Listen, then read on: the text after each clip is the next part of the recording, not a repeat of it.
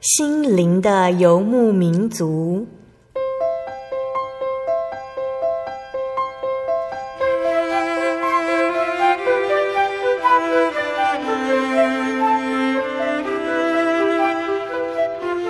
在这个谁都不管谁的后现代社会里，每个人的心灵都是游牧民族。成长的过程就是寻找的过程。每一颗漂泊的心灵，其实都在寻找生命的绿洲。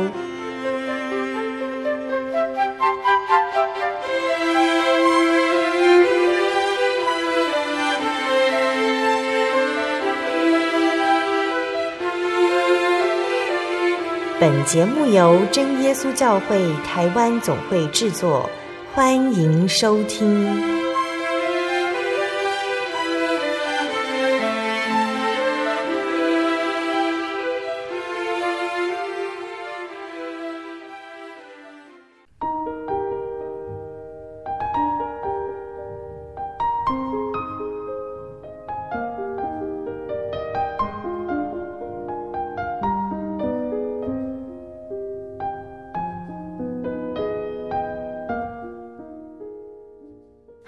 坐在空中的听众朋友们，大家平安，欢迎收听心灵的游牧民族，我是贝贝，很高兴在空中和大家见面。大家这个星期过得愉快吗？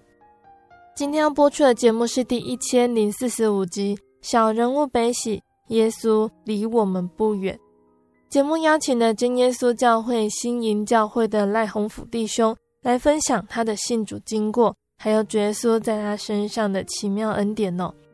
那鸿甫呢？他是生长在一个传统信仰的家庭，但是他不明白信仰代表什么，也从来没有思考过属灵生命的意义。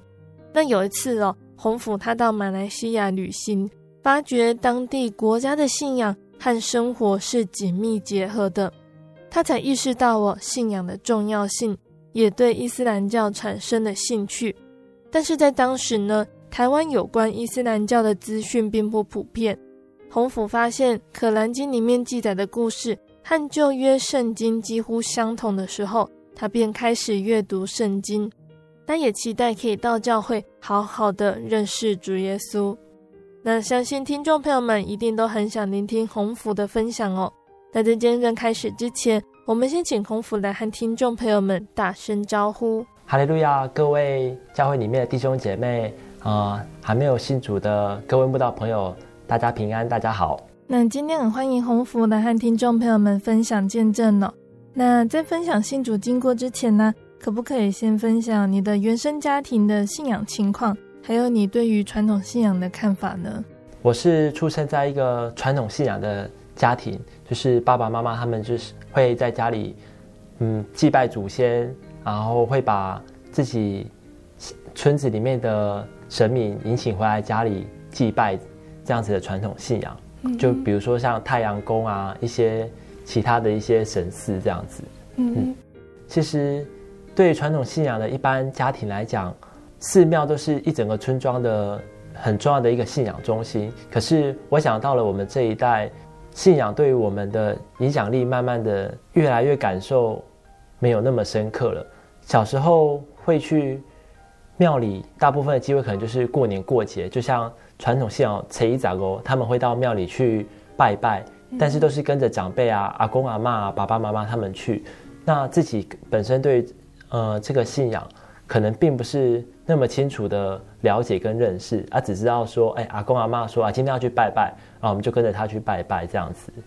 那这段时间有接触过其他的宗教吗？嗯，其实没有，因为在传统信仰来讲。最主要就是道教跟佛教，但是在台湾这两个这两个教，它其实是融合在一起的，嗯、所以最主要就是以传统信仰的佛道教为主而已，就没有再有太多的其他的信仰。因为在我们的住的乡下，其实我们就只有我们的庙，也没有其他的教会或者是其他的信仰的加入。那刚刚有提到哦，原本你对于信仰所代表的意涵不是很了解哦。那是什么时候让你发觉信仰蛮重要的？呃，这个就要讲到，其实是在我开始工作二十岁以后，有一次我有一个机会到马来西亚参加旅游。那因为马来西亚的国教是伊斯兰教，所以在这个七天的过程当中，他就带我们去参观了很多他们很著名的清真寺。那这是我第一次接触到不同的信仰，因为自己的传统信仰就是拿香拜拜，没有其他太多的讯息给我们，让我们认识其他的信仰。那这次去接触了伊斯兰教，虽然只是参观了清真寺，不过给了我很大的不同的宗教体验。因为我觉得进入到清真寺里面，会有一种很宁静而且很神秘的感觉，那会觉得很庄严跟庄重，但是。我不了解，说，哎，为什么会这样子？为什么我一到，我一踏入清真寺，这种感觉就会迎面而来？那在我这七天的马来西亚之旅当中，其实我感受很深刻、很强烈的是，我觉得我的信仰跟他们不同的地方在于，我的信仰跟我的生活其实没有产生太大的连结，就是我的食衣住行，其实跟我的信仰没有太多的直接的关系。那我在那边，我看到他们马来西亚的国民，他们包括他们的衣食起居，都常常是环绕在他们的信仰当中。比如说，他们一天要做五次的礼拜，他们吃东西不能吃猪肉，不能吃什么，不能吃什么，他们都有很明确而且很严谨的规定。那他们也都遵循着这个规定，他们的信仰的核心去遵循。那我觉得说，哎，为什么我们一样都是？有这个宗教的仪式，但是差距会那么的大，就是让我开始去思考说，哎，我的信仰到底跟他们有什么不一样？那我的信仰对我的影响，跟他们的信仰对他们产生的影响，到底有什么不同？嗯，对，这是我开始会去思考有关于宗教对我们人生的意义，还有不同的宗教之间的不同的差别到底在哪里？是从这里开始。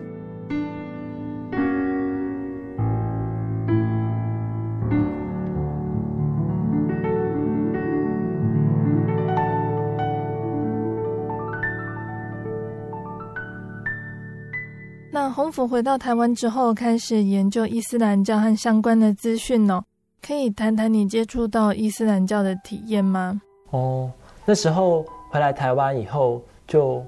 开始会去阅读《可兰经》，因为那时候智慧型手机已经很普及，所以其实在我们的 App 里面都可以下载到《可兰经》。那除了阅读《可兰经》以外，我自己也会去找一些有关于伊斯兰教的参考书。可是那时候比较可惜的是，因为我们台湾除了新住民以外，我们台湾人信仰伊斯兰教的比例其实是很少。那又加上自己阅读《可兰经》，其实会有很多障碍，因为没有人代理。那又有很多翻译上的问题，所以就是一直这样子把它当成故事在读，或者是把它当成就是经书这样子在看。但是对于本它的深刻的教义，其实。并没有办法很完全的理解，所以那时候也有尝试着说，哎，是不是可以去找台湾的清真寺，然后试着去参加他们的礼拜，更认识这个信仰。但是，即便那时候小弟我是在北部工作，可是大部分的清真寺其实都是集中在台北市的某些地区，离小弟工作的地方中和其实都还有一段距离。所以虽然说，哎，有去找，但是。还没有实际上去清真寺做过礼拜，还是只是一直停留在说啊，自己阅读《可兰经》，然后去找一些相关的伊斯兰教的书来了解跟认识这样子。嗯嗯。后来因为在追求伊斯兰教这个信仰上遇到很大的瓶颈，因为当读到一定的程度的《可兰经》内容之后，就会发现说，哎，自己好像一直停留在某个阶段，就没办法再更进一步。那后来我发现说，诶，原来伊斯兰教的《可兰经》跟基督教的圣经，其实他们讲的是同一位神，只是在《可兰经》里面，他们称呼他们的神为阿拉。那在圣经的旧约当中，我们称我们的神为耶和华。但是其实他们讲的是同一位。那很多旧约圣经里面的人物，像亚伯拉罕啊、雅各、以撒这些人，同时也出现在《可兰经》当中，只是他的名称不一样。比如说像亚伯拉罕，他在《可兰经》里面，他的名字就叫易卜拉欣。那他们伊斯兰教的民主，他们自认为是亚伯拉罕他的大儿子的后代，所以他们其实跟亚伯拉罕也有很大的关系。对，那后来为了要能够更明白《可兰经》的内容，所以我才决定说，那既然他们所讲的故事是一样的，那我是不是可以从基督教的旧约圣经开始研究？这样子的话，说不定能够更快能够了解《可兰经》它里面的一些故事跟一些所要表达的意义。这样子，你在阅读圣经时有什么样的心得和体会？我觉得圣经跟可兰经不一样的地方是它的章节分类非常的清楚。比如说，第一章就是创世纪，第二章是出埃及记，它是有时间轴的顺序在，嗯，呃，在排序，所以看起来的话就会很清楚。说，哎，从我们人类的始祖亚当夏娃开始，一直讲到摩西带领百姓出埃及，一直到后来主耶稣到约翰的启示录，它是有一个很完整的时间轴。那在读可兰经的时候，并没有那么完整的顺序。所以我会遇到很多的问题。那在开始读圣经的时候，第一个很大的冲击就是啊，原来我自己以前很多耳熟能详的名字，比如说亚当跟夏娃，或者是摩西、亚伯拉罕，这些我都听过的名字。可是其实我并不知道他们是从哪里来的。因为对一个传统信仰的家庭来讲，尤其是小时候我又是生长在呃台南那种白河很乡下的地方，所以我们。并没有太多的讯息，我们可能看过电影说啊亚当跟夏娃，可是我们并不晓得说，哎，其实这是出自于圣经的。那我就从创世纪的第一章这样子读读读读读，才知道说，哎，原来在圣经当中就有描写到说，人类常常探讨的问题，哎，我们到底是从哪里来？那我们将来要往哪里去？这些问题在圣经当中其实早就有答案了，他早就告诉我们说，我们是从哪里来的。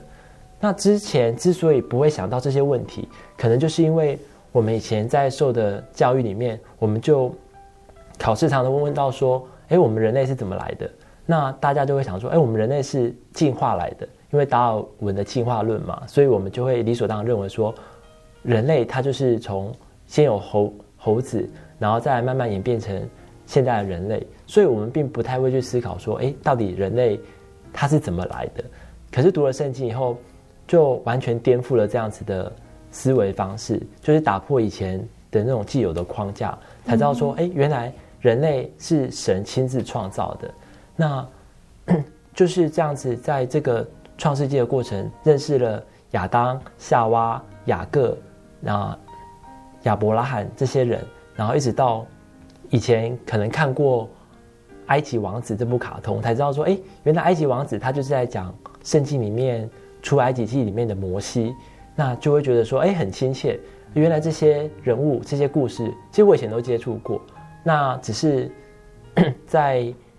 电视上或者是在卡通里面，可是他其实他的描述都是很真实的这样子，所以就慢慢的借由阅读圣经，开始认识了圣经里面的故事跟这些人物。那自从开始读圣经以后，我发现我就越来越少在看可兰经了。以前可能是，呃，我花一个小时读圣经，那我花半个小时在看可兰经。可是，在不知不觉中，诶，我发现我越来越少再把可兰经翻开来看了，就会慢慢的被圣经的故事跟它的内容所吸引。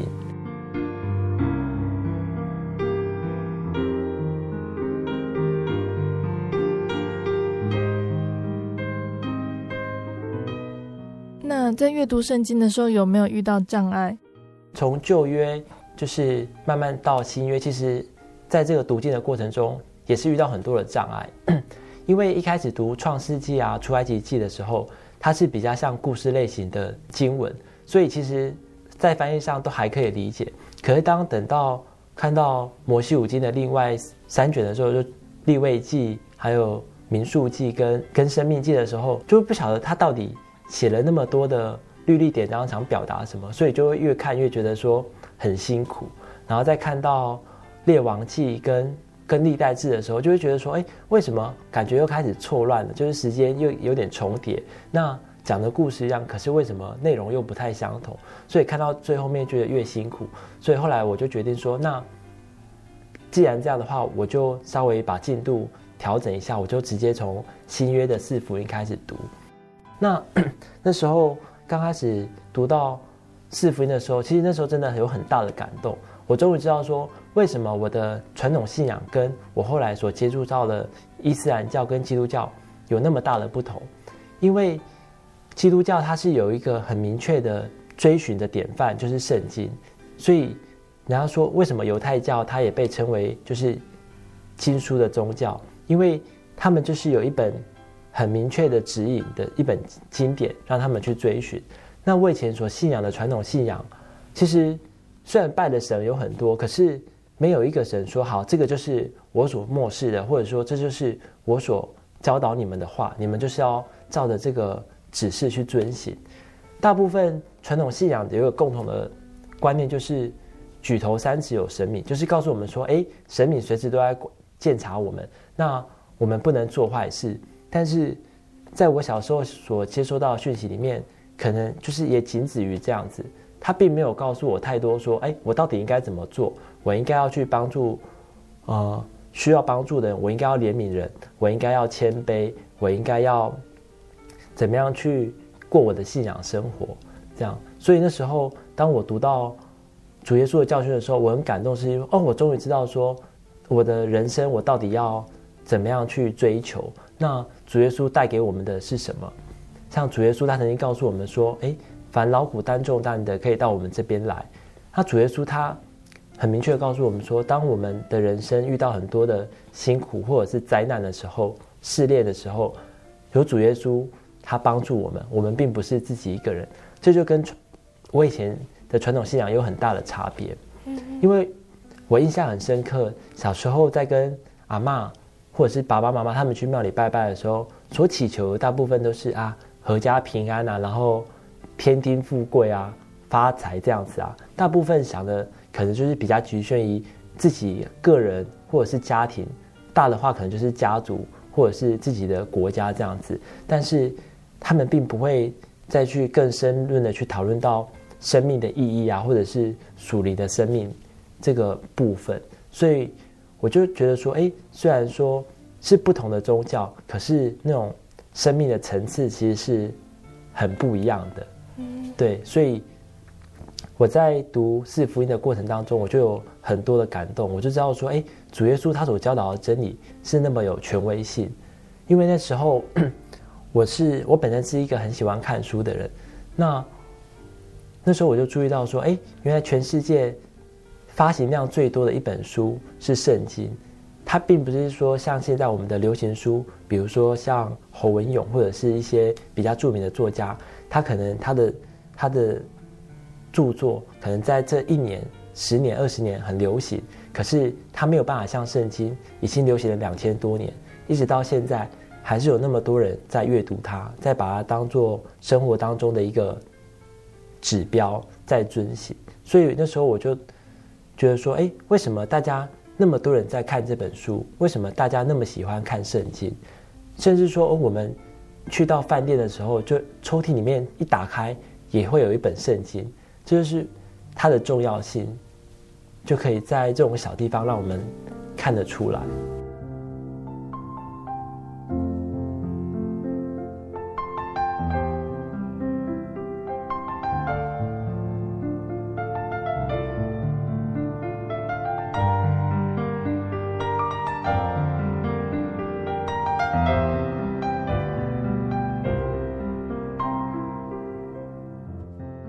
读《可兰经》和圣经之后啊，你知道了信仰的重要性，那也发现了基督教和传统信仰的差异性哦。那真的开始会想要去找教会是什么样的原因呢？开始会想要去找教会，其实是一个漫长的过程。在我开始读圣经的时候，其实我到过一些地方性的教会。那时候我的工作在板桥，在中和那一带，那我会去看一些。就是我们那边，它也没有什么名字，它就是一些呃，就是什么什么教会这样子，就有点像是板桥教会，但是它并不属于特定的哪一个教会，它就是地方性的小教会。然后去过之前在读警专的时候，也去过林良堂，可是那时候去过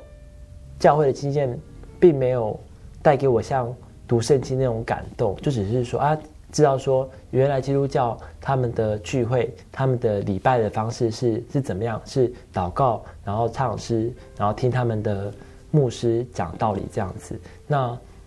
对我并没有产生太大的深刻印象。那第一，呃，讲到第一次到真耶稣教会，其实是一个跟工作有关系的一个过程，就是小弟本身是在从事警察方面的工作。那因为在我们警察单位当中有一个特殊任务的部队，但是要进入这个特殊任务的部队，必须经过很长一段时间的受训，他要经过七个月的训练。那这七个月的训练当中，又把分成三三个阶段，每个阶段都会有他的测验。那因为那时候一心很想进入这个单位，那也因为在外面的外勤生活其实是很辛苦，就是日夜颠倒，我会觉得说，哎。我的生活里面好像就只有工作，因为眼睛睁开就是上班，眼睛闭上就是睡觉，除了这些之外就没有其他的了。那那时候已经开始读圣经，所以就会知道说啊，要要靠主耶稣，要能够请主耶稣帮忙。所以那时候再去报名参加这个训练的时候，我就跟主耶稣许愿说啊，主耶稣，我知道你是全能的神，那我今天很想要能够参加这次的训练。然后希望能够顺利的结训这样子，可是我知道说，其实这并不是那么简单，因为我们都会去就是打听说，哎，这训练它的困难度，像我知道我前两届的学长，他们在培训之前，他们就要先测验一次，那一次有一百五十个人去参加测验，那顺利通过测验能够留下来训练的有四十八个人，那七个月之后就只剩下六个人能够顺利结训。那我的上一期也是只有五个人能够顺利结训，所以我知道说，哎，其实这个不是说只有靠努力就一定可以，或者是忍耐就可以撑得下去的。因为只要在这个培训的过程中，你受伤，或者是某一个科目你没有过，你就会被淘汰，可能你就必须再来第二次、第三次，你才能够有机会通过。所以那时候我就跟主耶稣求说啊，主耶稣，如果你能够帮忙我。能够顺利的完成这次的训练，哦，我就要到教会好好的学习你的道理，好好的认识你这样子，所以那时候才会跟主耶稣建立一个关系，就是说啊，如果主耶稣能够帮忙我的话，我就要开始到教会。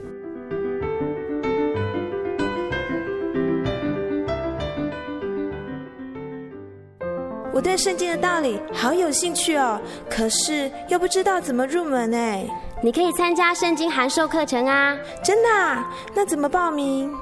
只要写下姓名、电话、地址，寄到台中邮政六十六至二十一号信箱，很快的，你就会收到第一课的课程了。赶快去寄吧！嗯。圣经函授课程能循序渐进的引导您更了解耶稣基督的福音，得到生命的滋润和来自信仰的力量。本课程完全免费，欢迎来信台中邮政六十六支二十一号信箱，请注明参加函授课程。愿神祝福您。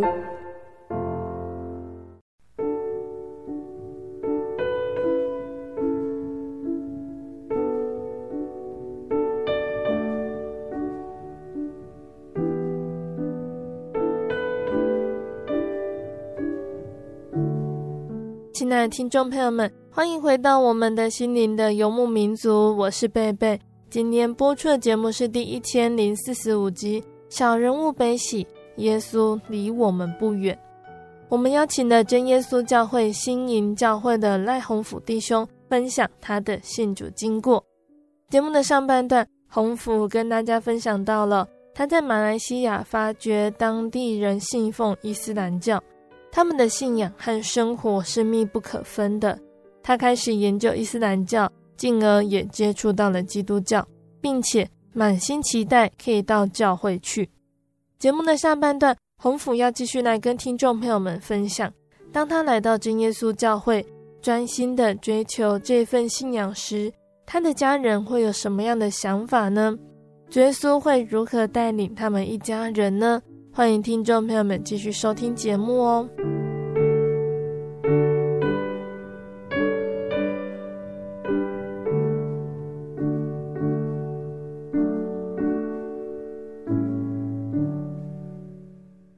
上半段节目的最后说到了，你向追书祷告，我希望追书可以带领你通过训练，如果顺利通过就会去教会聚会，那你是怎么样到教会的呢？那第一次到真耶稣教会，也是在这个培训的过程当中，就是在我们第二阶段的训练结束以后，我们要到花莲去玩，就是跟一起培培训的朋友一起去。那在这个培训的同学当中，有一个他就是我们真耶稣教会花莲西林教会的梁伟成弟兄。那 那一天晚上，我们就住在。他们家，那他们家都住在教会的隔壁。那因为他知道说，哎，我有读圣经的习惯。那 那天晚上刚好教会也有聚会，他就邀请我要不要一起到教会参加聚会。然后我就觉得说，我就觉得说，嗯，好啊。那既然那么近，然后又在这休假的时候能够好好放松一下。他带我去教会之前，他有事先告诉我说，哎，我们教会的祷告方式跟一般的教会可能比较不一样。那那时候其实我也没有。想那么多，我就想说没关系吧，反正就看看这样子。结果一踏进会堂的时候，我就听到一种很特别的声音。那那时候我不知道，我不知道那是什么样的声音。然后进到会堂以后，我发现，哎，每个人在祷告的人身体都会晃动，然后嘴巴里面都会呃有一种特别的声音。那那时候我就一直问这个伟成弟兄说，哎，这是什么声音？为什么大家祷告会这样子？那他也没有跟我解释太多，他就跟我讲说，这是圣灵的祷告。那那时候我在想，想起说，哎，原来我在读圣经的时候，当我读到保罗的书信的时候，保罗也常常讲到圣灵，圣灵。可是 因为读圣经，我们看不见圣灵，就只是在字里行间可以知道说，哎，有圣灵的存在。可是圣灵到底是用什么样的方式存在，让我们可以感受得到？其实这个就。很对我来讲就是很模糊的一个概念。那当我第一次看到圣灵的祷告的时候，我才知道说，诶，原来真的还有教会有圣灵的存在。因为这样子的祷告方式，跟我以前去过的教会那种牧师带领会众一起低头默祷的方式有很大的不同。那这是我对真耶稣教会留下第一个很深刻的印象。那那时候我就问伟成弟兄说：“那如果结训之后我想要到你们教会受洗，可以吗？”他就跟我讲说：“哦，当然可以啊，这样子。”他也没有跟我就是解释了很多。那我就想说：“好，那我就等到结训之后再来计划这样子。”可是你在结训之后，其实好像也没有马上就到真耶稣教会继续查考道理。对，就是其实每次回想起这个。回忆都会觉得说啊，自己很愧对神，因为那时候感谢神让我能够顺利的完成三个阶段的训练，但是因为那时候太高兴了，可能是因为好不容易能够脱离那种很痛苦、日夜颠倒的上下班生活，那能够进到现在这种很作息很正常，然后工作又很愉快的环境，那那时候也因为刚培训完，所以体力很好，所以就会跟着队上的。一些学长到处去参加一些运动的比赛，比如说铁人三项啊、两项啊，或者是马拉松。那因为年轻，所以他常常能够得到名次，就会觉得很高兴，所以就把跟主耶稣之间的约定就是抛在脑后，就是忘了这件事情。那大约这样子过了半年以后，我们又有机会回到伟成弟兄他们家。我印象很深刻，那一次我们是要去环花东，就是。两天，我们要计划骑脚踏车要骑三百六十公里。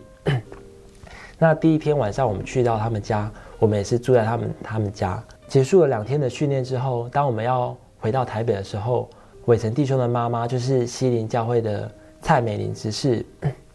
她是一位很尽心尽力为主传福音的工人。就是我们第一次去，跟我们第二次去，即便我们去的人可能大部分都是一样，但是。她每次当我们要离开的时候，她就一定会亲自送我们到火车站，然后把教会的福音传单一张一张的发给我们。那当我这次在拿到指示他拿给我的传单的时候，其实我就觉得眼泪好像快从眼睛掉出来，因为我我觉得我对不起主耶稣，我跟主耶稣许愿，希望他能够帮忙我完成七个月的受训，可是这七个月之后，我却忘记跟主耶稣之间的约定，然后。只想到我自己想要做的事情，所以在那个当下，我就觉得心里很很沉重，我就一直看着那张福音传单，从花莲看看到台北，我就觉得眼睛我都不敢看到其他的朋友，因为我觉得我就已经快哭出来。那回到台北后，我就跟伟成弟兄讲说，我我想到教会受洗可以吗？然后他就说，哎，可是我们教会的灵恩会才刚刚结束。那时候我想说，哎，嗯，受洗还有原来还有分灵恩会受洗，因为我之前的经验是到地方的教会，他们聚会结束以后，他们的牧师问说，哎，今天有没有人受感动，想要受洗这样子？然后他们就会到前面给你做洒水礼，这样子就是受洗。那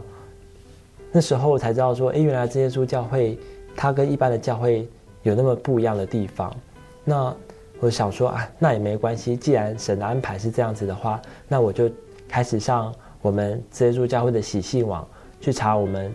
在工作的附近，就是北投的石牌那附近有没有这耶稣教会。那感谢主，就让我很顺利的找到了北投教会，我就开始在北投教会慕道，那就是学习道理。嗯，那在呃慕道的那段期间，就是。也有，就是在这段期间去得到圣灵。对，因为那时候刚到教会的时候，我看到教会里面很多老阿公啊、老阿妈，或者是可能就是读幼稚园的小朋友，或者是一二年级的小朋友，他们祷告之后就有圣灵。那时候我就很渴慕，我就很希望说能够赶快得到圣灵，能够有这种圣灵的体验。所以每次在传道他们按手聚会结束、按手祷告的时候，我都会到前面去。接受按手祷告，希望说能够得到圣灵。那感谢主，就大约在慕道两个月，将近三个月的时候，就是主耶稣就赏赐圣灵。因为那次的感受，就像教会里面其他弟兄姐妹所形容的，就是有股热流会从我的头顶灌下来到我的身体，那我的舌头就会一直不断的跳动。那种跳动就是像使徒行传第二章所讲的，像有火焰从舌头里面。出来这样子，那我第一次感受到那么强烈的圣灵充满，那也在那一个礼拜，我就跟伟成弟兄分享说：“哦，我觉得我我的心思意念想的都不会再被一些其他工作上或者是生活上的事情所影响，我好像就是有点像是传道他们讲的被圣灵充满的那种感动，就让我整个人觉得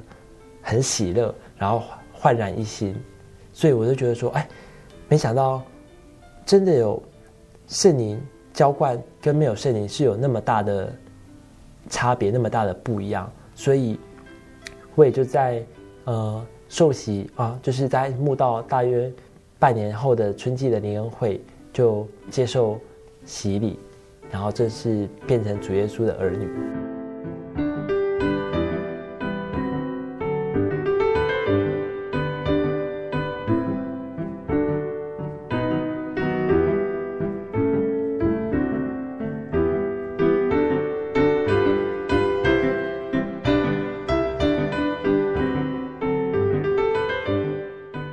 主哦，洪福你顺利的在北投教会受洗。那你的家人对于你去信耶稣有什么样的想法？其实一开始我并不太敢告诉我爸爸妈妈说啊，我去教会了。那是后来他们发现说，诶，我一个月才从北部回到南部的家里一次。那回去两天，我就是可能一整个礼拜六我都不在家里，他们就会很好奇说，诶，我到底跑去哪里了？然后后来因为我跟我妈妈感情。一直都很好，我才跟他讲说啊，其实我是去教会，我不是去找朋友。那时候我妈妈才知道说，原原来我已经开始到教会，然后也受洗了这样子。那那时候我还不太敢跟我爸爸说，因为我爸爸他其实是一个很虔诚的传统信仰的信徒。那那时候我印象很深刻，每次我放学回到家里，他问我妈妈的第一件事，不是说哎，叫爸爸呀怎么样？他就说啊，去熊熊伟，因为。他觉得这在他的日常生活当中是最重要的一件事情，所以那时候我一直不敢跟我爸爸说：“哎，其实我已经就是不拿香拜拜，我现在都到教会。”那那时候也技巧性的避开他。如果叫我去楼上修行，我就刚想说：“哎，我有什么事情啊，Licky 这样子。”所以那时候他可能一开始他也没有想那么多。那后来我想可能是我妈妈跟他讲说：“哎，我现在已经不拿香拜拜了。”那因为我已经开始到教会，而且我受洗了。那我爸爸一开始他其实他不太能够接受，因为其实相信在以台湾来讲，我们大部分的人还是以传统信仰为主。以我来说，我就是我们整个家族里面第一个受洗的基督徒，所以对我爸爸那种传统信仰，他们会觉得说：“哎，怎么可以这样子？”尤其可能我们中国文化又受到儒家文化的那种影响，就是会觉得说：“呃，要尽孝，要知缅怀我们的祖先，所以一定要拿香拜拜。”那我今天我受洗以后，我就不能再拿香拜拜，他会觉得说这是一个颠覆他们伦理传统的一种。行为，那我爸爸他就很不能接受。那其实，在这之前，我们家的 家庭关系一直都很好，就很和谐。那就在我开始到教会以后，就产生了一点变化，因为我可以很明显的感受到说，哎，我回去以后，我爸爸他跟我之间的对话变少了，就是他不太感觉出来，他不太想想跟我聊天或者是讲话。那一开始我也觉得说啊，嗯，试炼这是过程，这个是理所当然的。那一直到有一次，我一样是从北部搭车回到家里，已经已经十点多。那那时候我一个人和我爸爸在楼下整理行李，我就准备上去楼上要休息。那时候我爸爸他就突然冒出了一句话，他说：“你也被信仰说你当我细腰给醒。”那时候其实。听到他这样子说，其实心里是很难过，因为在我去教会之前，我也都是希望说自己能够尽量扮演好当儿子的角色，就是能够孝顺父母，然后不要让他们操心，能够尽量让他们就是开开心心的尽我尽我的孝道这样子。所以我们家的关系，亲子关系一直都很和谐。可是我今天。我追求的是一个很正确的信仰，但是没想到我爸爸会因为这件事情有那么强烈的反对。那那我觉得说，好像我之前为这个家庭，还有为这个所有一切所付出的，好像都是突然消失不见这样子。所以我心里当下我是很我是很痛苦，所以那当下。我也没有回应他什么，我就把我的行李拿着回到我的房间。那我一回到房间以后，我就开始再把我的行李塞进去我的包包里面。我想说，等他们睡觉以后，我就回去台北好了，这样子也不用，就是大家看见了以后彼此心里不愉快。我也不希望再因为这件事情跟他起冲突。可是就在那个当下，我就心里有个声音告诉我说：“哎，我不能就这样子回去了，因为。”我觉得主耶稣他在这个家族，在这个家庭里面决选我，一定有他的目的，就是希望说我能够把这个福音也能够传给我的爸爸妈妈。如果在那个当下，我就真的这样子一声不响的，我就我就回去台北，那这样子他们对于这个信仰，他们一定会更反对。所以当下我就是祷告，就希望说啊，求神能够平静我的心，让我不要心里面这样一直波涛汹涌，一直起伏不定。那感谢主，我就觉得，哎，就这样祷告。那后来我就不知不觉就睡着了。那隔天起来，我想说，哎，我怎么就这样子睡着？那看到爸爸的时候，他就是一样，就是没有什不跟我不跟我讲话，或者是很简单一两句话就交代过去。但是他也没有像昨天晚上那么强烈的反应。那我就说啊，感谢主，就就这样子就过了两天的假日，就回到台北。但其实在这个过程当中，一直到我现在信主三年四刚满四年，我一直觉得主耶稣的恩典一直都没有离开过。因为其实像我们这一像我们第一代来信主的传统信仰的家庭，一定会面对的就是几个大节日，比如说像过年，或者是丧礼，或者是像清明节。尤其是清明节，大家整个家族团聚的时候，因为我的阿公阿嬷已经离世了，所以。过年大家都不会再回来乡下过年，只有在清明节的时候大家会聚在一起，所以算是整个家族唯一会有机会见面的机会。那我爸爸他也相当看重这种清明节的扫墓。那那时候一开始我就很担心说啊，清明节大家都回来了啊，爸爸又有三个阿伯，就是弟兄弟这样子，四个姑姑，那大家如果回来我不拿香，我不跟他们去扫墓，那怎么办？那我觉得主耶稣很帮忙，就第一年、第二年、第三年都是这样子。我就跟我爸爸说：“哎，我可能清明节那个礼拜我要轮值啊，我没有办法回来。”也真的是那个礼拜我就是要上班，所以我就会提早一个礼拜跟我爸爸去整理我我们家的墓地，因为我们家的墓地很多，可能有七八个，而且又在不同的村庄，每个距离可能开车都要十分钟，所以我都会跟我爸爸提前一个礼拜去整理，让大家在清明节回来的那一个礼拜比较不用那么忙，不然清明节大家回来一定会扫不完。那我爸爸他也很。就是很高兴说，哎，我能够陪他一起去，因为我所有的亲戚朋友都在台北，只有我们家还留在南部，所以如果我不帮忙他的话，他就变成自己一个人要完成所有的工作，所以就这样子啊，我们去扫扫墓，可是我们也没有拜拜，那我就可以借由这个机会，就是尽我的义务，那我也可以避开这种就是拜拜拜偶像的这个困扰跟问题。那我爸爸也在这一年、两年、三年当中，他体验到说：“哎，其实我虽然没有拿香拜拜，可是我所做的、我所付出的，并没有比其他的堂兄弟他们还要少。因为我们每次这样子回去都是一整天，然后累，就是很很热，然后衣服干的又湿湿流干这样子。所以，我爸爸他也不曾抱怨过什么。那其他的 阿伯、堂哥他们清明节回来的时候看到。哎，墓地都整理那么干净，他们就知道说，哎，是我跟我爸爸，我们提前去整理，所以他们也不曾跟我抱怨说，哎，为什么你清明节，你每年真的都要上班吗？还是他们就不会跟我 argue 这些？我就觉得啊，其实主耶稣一直很开路，他他虽然没有就是直接告诉我，可是他用很多的方法让我体验到说，其实这些问题他早就帮我们设想好了，所以我们只要很单纯的去依靠他。这些问题都不会再是问题。那一直到现在，就是我跟我太太结婚了以后，甚至我爸爸他们都会帮我们准备过年过节，准备没有拜过的食物留下来给我们吃。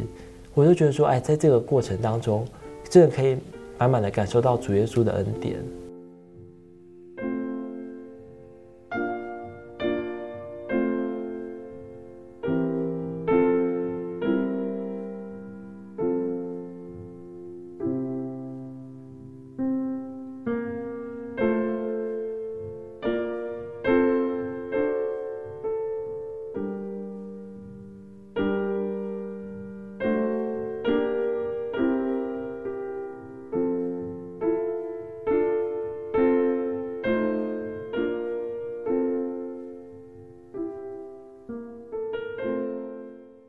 虽然在家里受到责备哦，但是主耶稣必定会为你开路。你的父亲后来比较没有反对你去教会。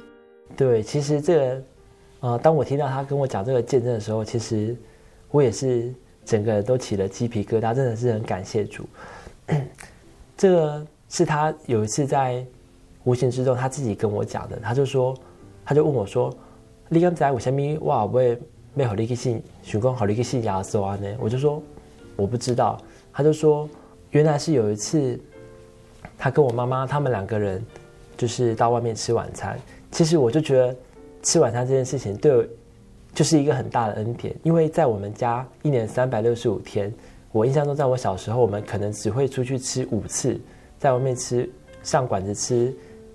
吃饭五次六次，所以那机会是很少，大部分都是妈妈自己在家里亲自下厨。那那天他们居然会去吃晚餐。出去外面吃，而且刚好是选在新营教会附近的地方吃。那因为我妈妈之前曾经我邀请过她到教会参加过婚礼，所以她知道说，哎，教会在哪边。所以他们在吃完晚餐以后，我妈妈就问我爸爸说，哎，洪福他的教会在这附近，你想不想一起过去看一看？那我爸爸就说，啊，不，你先等一下，我可以来，我可以来款，因为他可能。他可能想想知道，但是他又不想承认，所以他就叫我妈妈先回去了。那我妈妈就跟他讲说：“哎，那个红府的教会就是在哪边，怎么走怎么走这样子。”他就想说：“啊，应该就很好找。”结果没想到，他就照了我妈妈的的指示，这样子骑摩托他找了半个多小时。那其实新影它是一个很小的地方，半个多小时你都可以把新影逛完一圈的。他就觉得很怎么可能？就是新影就那么小，我怎么可能会找不到？那时候他就心里就有一个念头，他就跟主耶稣说：“亚索利亚金家喜行，第一个我取得红虎的教会，阿内瓦狗和红虎去，就是让我可以去教会这样子。结果没想到他这个念头刚开始的时候，他就马上看到我妈妈跟他讲的，就是呃一个中医诊所的旁边一个巷子，他就马上看到那个中医诊所的招牌，然后他就往前去，马上一进到那个巷子，就看到我们真耶稣教会的。”的牌子说往哪里走，他就是照着那个牌子一走，马上就看见教会的会堂。然后他那时候他就说，他整个人鸡皮疙瘩都起来，他就想说，啊，就是啊，我知道亚索利你紧加起行，那呢，那既然你你是这样子的安排，那我就不再，他就不再那么反对，因为对于他们传统信仰的的人来说，他们没有独一神的观念，他们认为说，哎，世界上的神有很多种，有成千上万种，那他们可能也认为说。呃，耶稣他可能就是其中的一位神，但是他并不晓得说，哎，耶稣他就是那独一的神。所以自从那一次以后，他就说，他就不再反对我去教会。不然，其实我可以很深刻的感受得到，因为教会的事工很忙碌，那可能我早上开始七八点出门，我要到晚上。八九点我才会回家，那时候每次我回去家里，他都会摆一个臭脸给我看，他就说：“你到底去教会一整天，你到底在干嘛？”他们传统信仰的，他们也不会去庙里拜拜拜一整天，拜十二个小时。他们觉得说，拜拜不就是呃可以拜拜啊呢，狗等啊吗？那你们整天在教会到底在忙什么？所以他会觉得说，我投入太多时间在教会，然后我整个生活的重心都有一半以上都在教会。他觉得说他很难以理解，他也觉得说我这样子。不是很好，好像我其他的社交生活、工作什么都摆在其次这样子。那自从那一次以后，我虽然不知道确切的时间，可是我可以感受到他对我的那种态度有改变。但是我也不晓得为什么，一直到后来他跟我讲了这个见证，我才很深刻体验到说，哎，其实就像刚刚所讲的，我们没有想到，其实主耶稣在在无形之中。他都帮我们准备好了，所以我后来我就变得越来越有信心，我就知道说，哎，其实我不用担心那么多，反正神后来他都会有他的安排。但我后来觉得更不可思议的是，我发现我爸爸他以前只要他在看电视，他转到那个 Good TV 啊什么，他一定马上一秒都不会停留，马上就跳过。结果后来我发现他跟我妈妈居然会看那个 Good TV，就是呃基督教的节目，他牧师在讲道理这样子。我就想说，我是不是看错了？我想说，我再确认。没想到一次两次，他真的会会看那些节目。我就觉得说，啊，真的是神很大的恩典。那后来教会里面的负责人，他们也为了要让我的爸爸妈妈能够信主认识神，他们也很积极的来，就是跟我妈妈接触，然后到我们家来泡茶聊天啊，然后也邀请我妈妈去他们家。后来以后就变成。越来越好的朋友，那甚至我爸爸妈妈他们还愿意参加，就是教会的中间团契的出游，我就觉得说，啊，其实真的都不用担心太多，反正我只要做好主耶稣交代我的工作跟任务，其他的我就交给神，那神的恩典一直看顾我到现在。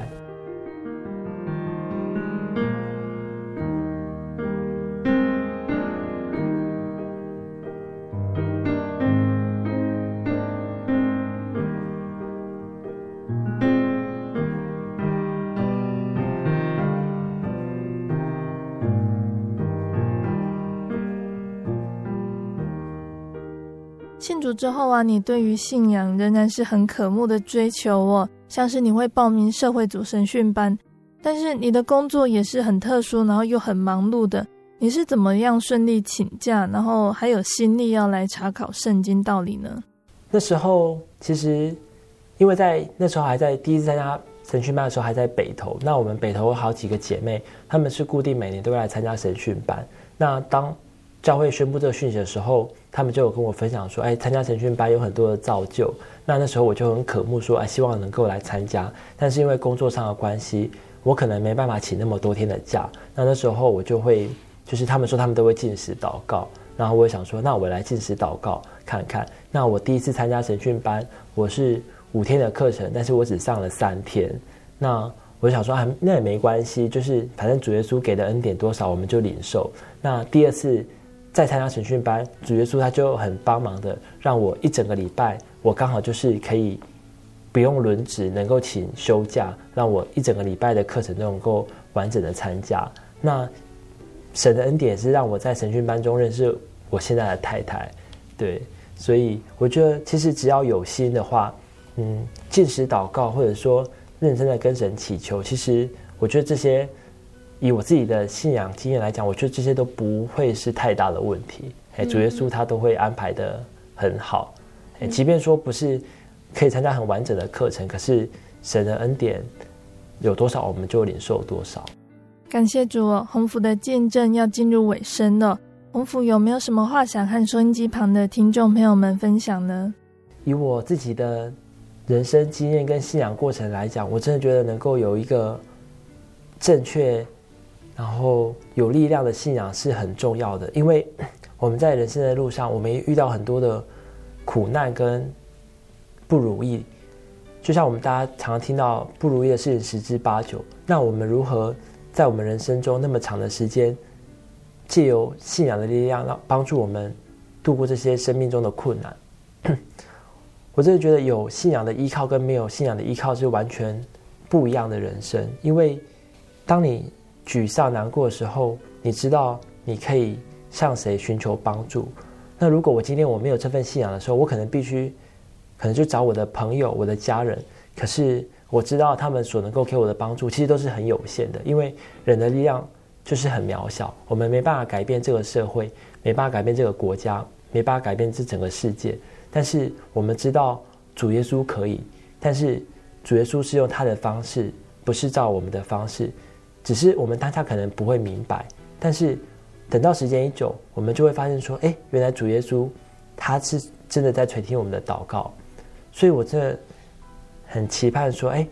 即便是在我们台湾这样子基督教人口很少的国家，也希望大家能够不要排斥，能够打开自己的心胸，能够打开圣经来认识一下：哎，主耶稣他所讲的道理，他基督教他所要传扬的福音到底是什么？大家能够多认识、多了解，其实这跟我们的信仰一定有某方面的冲冲突，可是它其实对我们的人生是有很大的帮助。亲爱的听众朋友们，鸿福的见证就分享到这里喽。那最后，贝贝要来和听众朋友们分享鸿福要点播的诗歌，这首诗歌是《神同在》。这里有神